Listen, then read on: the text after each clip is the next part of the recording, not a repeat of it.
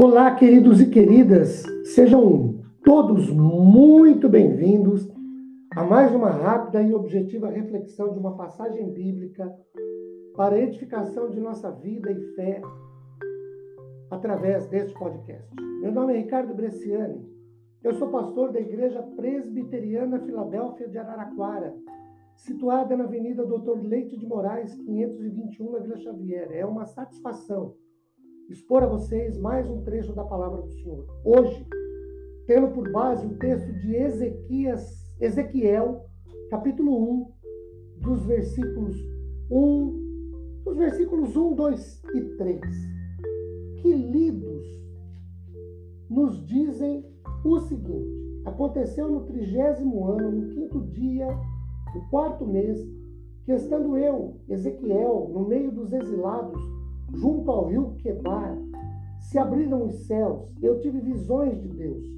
No quinto dia do referido mês, no quinto ano do cativeiro do rei Joaquim, veio expressamente a palavra do Senhor a Ezequiel, filho de Buzi, o sacerdote, na terra dos caldeus, junto ao rio Quebar, e ali esteve sobre ele a mão do Senhor. Queridos, diz a tradição judaica que nos tempos bíblicos ao completar 30 anos, o sacerdote já deveria ter encerrado o seu treinamento e começado o seu ministério. Ezequiel é o sacerdote, porém exilado na Babilônia, de acordo com o versículo 1. A quilômetros de distância de Jerusalém, onde o templo fora queimado, praticamente destruído.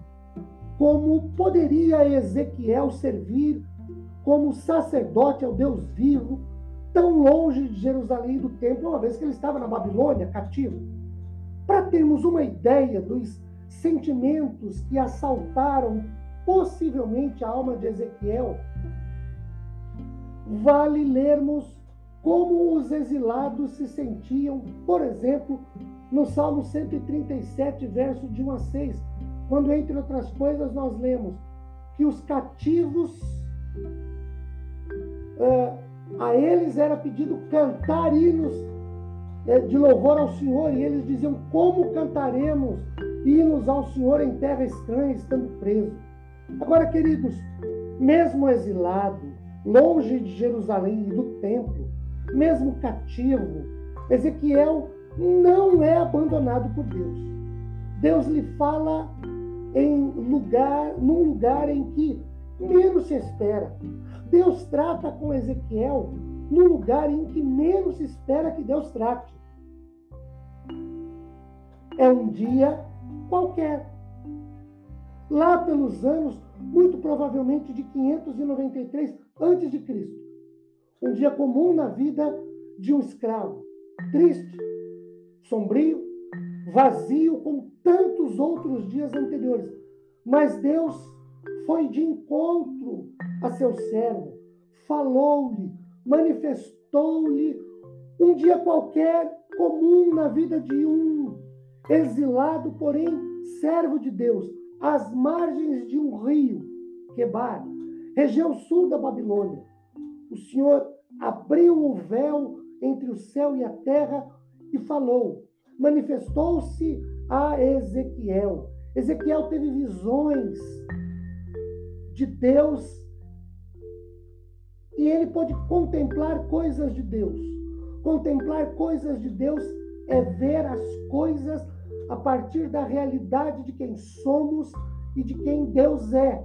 Nós somos pecadores, Deus é santo. Por exemplo, 1 Pedro 1,16. Contemplar as visões de Deus e ver que a partir de uma profunda experiência pessoal com Jesus, ninguém é mais ou pode ser a mesma pessoa. Segundo Coríntios 5,17, quem está em Cristo é nova criatura.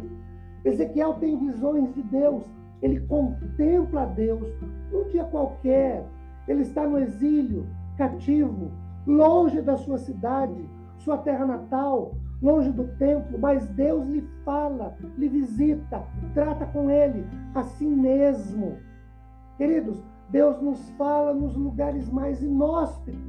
Deus trata conosco em lugares que por nós mesmos não queríamos estar.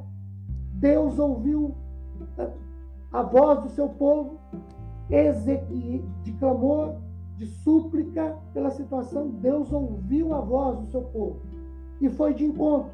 Ezequiel ouviu a voz de Deus num dia corriqueiro, numa atividade inerente a um exilado.